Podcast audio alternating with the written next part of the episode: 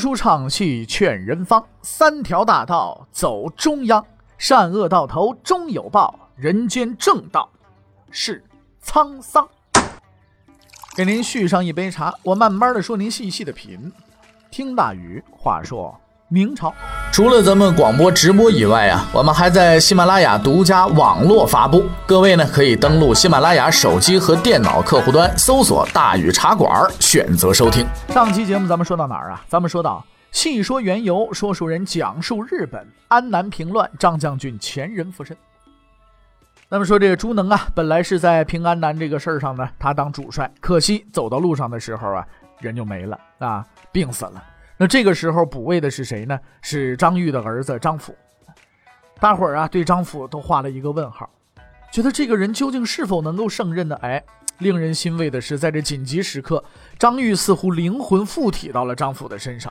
张辅继承了张玉的优良传统，在这场战争中，他不是一个人在战斗。张辅在接任统帅位置之后啊，面对下属们不信任的目光，召开了第一次军事会议。在这次会议上，他详细的介绍了作战方针和计划，其步骤之周密精确，让属下叹服。在会议的最后，张辅说道：“说当年开平王，开平王就是常遇春啊。当年开平王在远征途中去世，祁阳王代之。祁阳王是李文忠啊，大破元军。我虽不才，愿效前辈，与诸位同生共死，誓破安南。这样，军心就被稳住了。”在稳住军心之后，准备充分之后，张辅自广西凭想正式向安南进军。而与此同时，穆圣呢自云南进军，明军两路突击向安南腹地前进。事实证明啊，安南的胡氏父子的自信那是完全靠不住的。张辅带兵如入无人之境啊，连破爱留、基陵两关，一路攻击前行，并在白鹤与另一路穆圣的军队会师了。至此，明军已经攻破了安南外部防线，突入内地了。现在横在张府面前，阻碍他们前进的是安南重镇多邦。据史料记载，当时的安南自东西有两都啊，人口共有七百余万，而且境内多江，安南沿江布防，不与明军交战，企图呢拖垮明军。张府识破了安南的企图，他派出部将朱荣。在嘉林江打败了安南军，建立了稳固的阵地。然后呢，他和穆圣合兵一处，准备向眼前的多邦进攻。多邦城虽然是安南重镇，防御坚固，但是在优势明军的面前啊，似乎也并不难攻克。这是当时大多数将领们的看法。然而，这些将领们似乎没有注意到，在历史上，轻敌的情绪往往就是这样的出现，并导致严重后果的。所幸的是，张辅并不是这些将领中的一员。他派出了许多探子去侦查城内的情况，直觉告诉他这座城池没那么简单。张辅的感觉是正确的，这座多邦城不但比明军想象的更为坚固，而且在城内还有一种秘密武器，什么东西啊？大象。安南军呐，估计到了自己战斗力的不足，就驯养了许多的大象。准备在明军进攻的时候呢，放出这些个庞然大物来。哎，你看大象体型又大又壮啊，又不怕刀不怕枪，是不是？这往这这么阵前一冲，那骑兵的阵型一冲，自然就冲烂了。哎，突袭明军，那多好啊！好在张辅啊没有轻敌，及时掌握了这一情况。可是话虽如此啊，掌握象情的张辅也没有什么好办法来对付大象。你看。我刚才也说了，这东西体型又大，皮又厚结实，战场之上仓促之间，一般的刀枪剑戟斧钺钩叉也伤不了他，奈何不了他，那得怎么办呢？哎，这个时候啊，有人给张辅呢出了一个可以克制大象的主意。不过在今天看来，这主意也说了跟没说没什么大多大区别啊。这条妙计就是什么呢？说他不是用大象吗？咱们找狮子，哎，狮子那是百兽之王，必定能够把大象吓跑。咱们暂且不说在动物学上这一观点是否成立啊，单单就问一句：你上哪儿找狮子去？对吧？咱们中国不产狮子，难得几头狮子从外国进口的都是。那据《后汉书》记载，汉章帝的时候，肉之国曾经进贡狮子，此后安息国也曾进贡。那么，但是通过这种进贡方式得来的狮子数量必然是不多呀，而且当年也没有什么人工繁殖、人工受精这些技术，估计啊是死一头少一头。就算明朝的时候还有狮子，应该也是按照今天大熊猫的待遇保护起来的。你怎么可能拿出来打仗呢？那怎么办？狮子没有，大象可是活生生在城里边等着呢。难不成画几头狮子出来打仗吗？哎，他就是没真的，就是用画的啊！你没听错，我也没说错啊。当年的张府就是用画的狮子去打仗的。张府啊，不是生疯子，他也明白拿木头、拿纸糊的玩意儿，那不可能和大象这种巨型动物较劲嘛。你画的再像，惟妙惟肖，那毕竟也只是画出来的，对不对？当不得真。作为一名优秀的将领，张府已经准备好了一整套应对方案，准备啊攻击防守严密的多邦城。其实啊，到底是真狮子假狮子这个事儿啊，并不重要。关键问题，这东西看在谁的手里，怎么用啊？因为呢，这个最终啊，决定战争胜负的，那毕竟还是指挥官的智慧和素质对吧？张府的数十万大军在多邦城外这就住下来了，但却迟迟不进攻。城内的人这个神经啊，也从紧绷状态慢慢的呢就松弛下来了。甚至有一些城墙上的守兵呢，也开始和城边的明军士兵打招呼聊天了。当然了，这个聊天也是一种挑衅嘛。在他们看来，哎，我们要拖垮你了啊！呀，多好啊！明军长期待在这儿，补给必然跟不上，攻城又没把握，只有撤退这一条路了。安南守军不知道的是，其实明军迟迟不进攻的理由非常的简单：这个刀啊，在砍人之前磨的时间越久，它就越锋利嘛，杀起来它也会杀伤力更大嘛。事实正是如此。此时的张福组织了敢死队，准备攻击多邦城。他所等待的不过就是一个好的时机而已。在经过长时间的等待之后，明军于十二月的一个深夜对多邦城发起了攻击。在战斗中，明军充分发挥了领导带头打仗的先锋模范作用。都督黄忠手持火把，率先强行渡过了这个护城河，哎，为部队前进开路。都指挥蔡福亲自驾云梯，并率先登上多邦城。这两名高级军官的英勇行为，大大的鼓舞了明军的士气。士兵们一看，老大都上去了，我们还在这等什么？奋勇争先，一举攻破了外城。安南士兵们无论如何也想不到啊，平日毫无动静的明军突然变成了猛虎下山了。如此猛烈之进攻，让他们的防线是彻底的崩溃了。士兵们是四散的奔逃啊。战火蔓延到了城内。此时，安南军终于使出了他们的杀手锏。大象，他们驱使大象攻击明军，希望能够挽回败局。然而，早有准备的张府拿出了应对的方法。考虑到画的狮子虽然威武，但也只能吓吓人，不一定能吓得大象。张府另外准备了很多的马匹啊，并把这些马的眼睛给蒙起来了，在外边罩上了狮子皮。当然这是画的啊。等到大象出现的时候呢，就驱赶马匹往前冲。虽然从动物的天性来说，马是绝对不敢和大象进行这个正面对抗的啊，但是蒙上眼睛的马，就算是恐龙来了，那也会往前冲啊。与此同时，张府还大量使用火枪来攻击大象，杀伤力肯定是不大的啊，但是估计这玩意儿砰砰响，完了带火，这个震慑作用还是相当厉害的。在张府这几招作用之下呀，安南军队的大象一个个都吓毛了，结果呢，纷纷的掉头逃跑。冲散了后边准备捡便宜的安南军，在丧失了所有的希望之后，安南军彻底失去了抵抗的勇气。明军一举攻克了多邦城。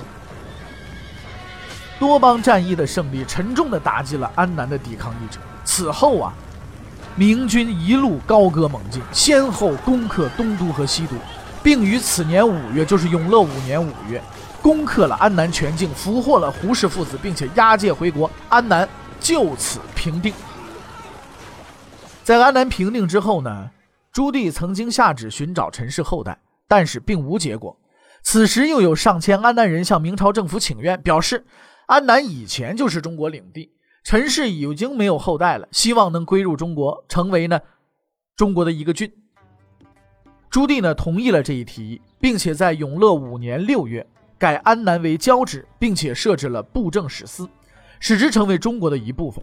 于是，自汉唐之后，安南又一次成为了中国的领土。安南问题的解决，使得中国的西南边界获得了平静和安宁。但是，明朝政府还有一个更大的烦恼，这个烦恼缠绕了明朝上百年，如同噩梦一般，是挥之不去啊。那么，这个烦恼是什么呢？我给大伙儿细说啊。自明朝开国以来啊。蒙古这个邻居就始终让大明头疼不已，打了无数仗，谈了无数判，打完了再谈，谈完了再打。原来的元朝被打成了北元啊，再从北元被打成了鞑靼啊。可是不管怎么打，就是啊没消停过。呃，几十年打下来，蒙古军队从政府军、正规军被打成了杂牌军、游击队。但是该抢的地方还是抢，该来的时候还是来。哎，没有什么呃其他的什么什么这个政府军的什么谈判没这个，这倒也不难理解。本来在中原地区好好的，饭来张口，衣来伸手，全国各地到处走，作为四级民族制度当中的头等人，日子过得自然很不错。但是好日子才过了九十几年，平地一声炮响，出了一朱元璋，把原来的贵族赶到草原干老本行，放牧去了。整天就顶风和牛羊打交道，又没什么娱乐项目，这么大反差，换了谁能甘心啊？谁不甘心？更严重的问题在于啊，他们没有自己的手工业和农业，经济结构是严重失衡的，除了牛羊肉，什么都缺。就算呢想搞封闭自然经济，那也没法搞得起来呀。想拿东西和明朝换，干点进出口的买卖，可人家又不让干。你这也容易理解了，毕竟经常打仗嘛，谁知道你是不是想趁机潜入境内干点破坏活动啊？所以大规模的护市生意啊是没办法做起来的。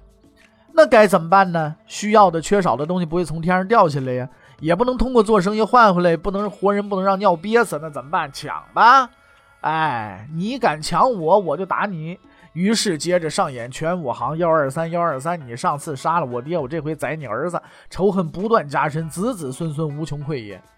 就在这样的历史背景之下，明朝展开了和蒙古部落的持久战，这一战就是上百年啊。接下来咱们就得介绍一下永乐时期蒙古的形势了。之前咱们说过，北元统治者托库斯帖木儿被蓝玉击败之后，逃到了土勒河，被野速迭尔呢给杀了。之后，蒙古大汗之位经过多次的传递，在建文四年被不属于黄金家族的鬼力士篡夺了，并且呢改国名为鞑靼。呃，咱们这本书的作者这个当年明月先生啊，查了一下，这位鬼力士啊，虽然不是黄金家族的直系，但也不算是外人。他那个祖先呢是窝阔台，由于他不是嫡系，所以传到他这儿啊，这个血统基本上就已经比较乱了。也许就是因为这个原因，他没有正统黄金家族那种使命感，所以呢，他把这个元呐这国号就给废了，并且向大明称了臣，建立了朝贡关系。从此呢，北方边境啊就进入了和平时期。可是这个和平时期啊忒短，多长时间？就六年。鬼力士不是黄金家族的人，也对黄金家族没多少兴趣。可他那手底下人不一样啊，当时的达的太保阿鲁台就是这样一个传统观念很重的人。他对鬼力士的行为极其的不满，整日就想着说恢复蒙古帝国昔日的荣光。哎，在这种动机的驱使下呢，他杀害了鬼力士，并且拥戴元朝宗室本雅失里为这个可汗。但是这位继承蒙古正统的本雅失里统治的地方实在是小得可怜。这是因为经过与明朝的战争啊，北元的皇帝已经逐渐丧失了对蒙古全境的控制权。当时的蒙古已经分裂成为三块了，分别是蒙古本部，就是后来的鞑靼、瓦剌，哎，这个名字大伙应该挺熟悉。还有乌梁哈三卫。蒙古本部鞑靼呢，我们介绍过了，他们占据着蒙古高原，由黄金家族统治，属于蒙古正统。瓦剌呢，又称作西蒙古，占据蒙古西部。在明初首领啊蒙可帖木儿死了以后，瓦剌呢是由马哈木统领的。乌梁哈三位呢，就是我们之前提到过的参加过靖难的这个精锐朵颜三位。那这个部落是怎么来的呢？还得从几十年前说起。洪武二十年，公元一三八七年的时候，朱元璋啊派遣冯胜远征辽东。冯胜啊兵不血刃的降服了纳哈出，哎，并且设置了泰宁、扶余、朵颜三位，这是军事单位啊，因为那个明朝是卫所制嘛，对吧？后来呢，统称就叫朵颜三位，并在此安置投降的蒙古人。朱元璋呢，就把这些人划归宁王朱权统治之下。靖难之战之中啊，朱棣绑架了宁王，其中很大的一个原因在于他想得到这些战斗力极强的蒙古骑兵，就是朵颜三位。而这些骑兵在靖难当中确实也是发挥了巨大的作用。战后呢，朱棣封赏了朵颜三位，并且和他呢互通贸易。他们占据着辽东一带，向明朝朝贡，接受明朝的指挥。那么，昔日的元帝国分裂成了三个部分，不得不说是一种悲哀。而此三部分虽然都是蒙古人组成的部落，互相之间的关系啊却极为复杂。当然了，这种复杂关系很大程度上是明朝有意造成的，分而治之嘛。首先，达那部落自认是蒙古正统，瞧不起其他两个部落，而且他们和明朝是有深仇大恨的，一直都是采取敌对的态度。瓦剌这边就不一样了，他们原先受黄金家族的管制。黄金家族衰落之后呢，他们趁机崛起了，企图获得蒙古的统治权。哎，明朝政府呢就敏锐地发现了这个问题，并且加以利用。他们通过给予瓦剌封号啊，并且呢提供帮助的方式扶持瓦剌势力，对抗鞑靼。而在瓦剌首领马哈木心中啊，部落矛盾是大于民族矛盾的。他并不喜欢明朝，但他更加讨厌动不动就指手画脚、以首领自居的鞑靼。这都什么时候了，还想摆老大的架子啊？你还以为自己是原来的那那出吗？所以出于这一考虑呢，他和明朝政府达成了联盟。当然，这种联盟是以外敌的存在为前提的啊。大伙儿心里都清楚，一旦情况有变，昨日的盟友就是明日的敌人啊。没有永远的朋友，只有永远的利益嘛，对不对？乌良哈三位啊，可以算是明朝的老朋友了。但是这种朋友关系呢，也不是十分稳固的。虽然他们向明朝朝贡并听从明朝的指挥，但他们毕竟是蒙古人，和鞑靼和瓦剌之间呢存在着千丝万缕的联系。最后呢，就是明朝，他可算是这一切的始作俑者。特长是什么？煽风点火。北元是他打垮的，瓦剌是他扶持的，乌良哈三位是他安置的。那搞这么多动作，无非目的只有一个，就是分解元帝国的势力，让他永远翻不了事儿。而大致情况啊就是这样，达达和瓦剌打得死去活来，乌良哈在边看热闹，明朝不断给双方的加油煽火，看了哪方占优势，上去一拳维护比赛平衡。那如果成吉思汗在天有灵，见到自己这些个不肖子孙互相打来打去的，昔日风光无限的蒙古帝国那就四分五裂，你说他不知作何感想啊？蒙古本部达达太师在拥立北雅什里为可汗之后啊，奉行了对抗政策，跟明朝就断绝了关系。更为恶劣的是呢。永乐七年四月，达达杀害了明朝的使节郭季。他们的这一举动啊，无疑是在向大明示威，但他们没有料到，他们的这一举动实在是利人损己。那么，为什么这一举动是利人损己呢？它背后的这个逻辑又在哪儿呢？欲知后事如何，且听下回分解。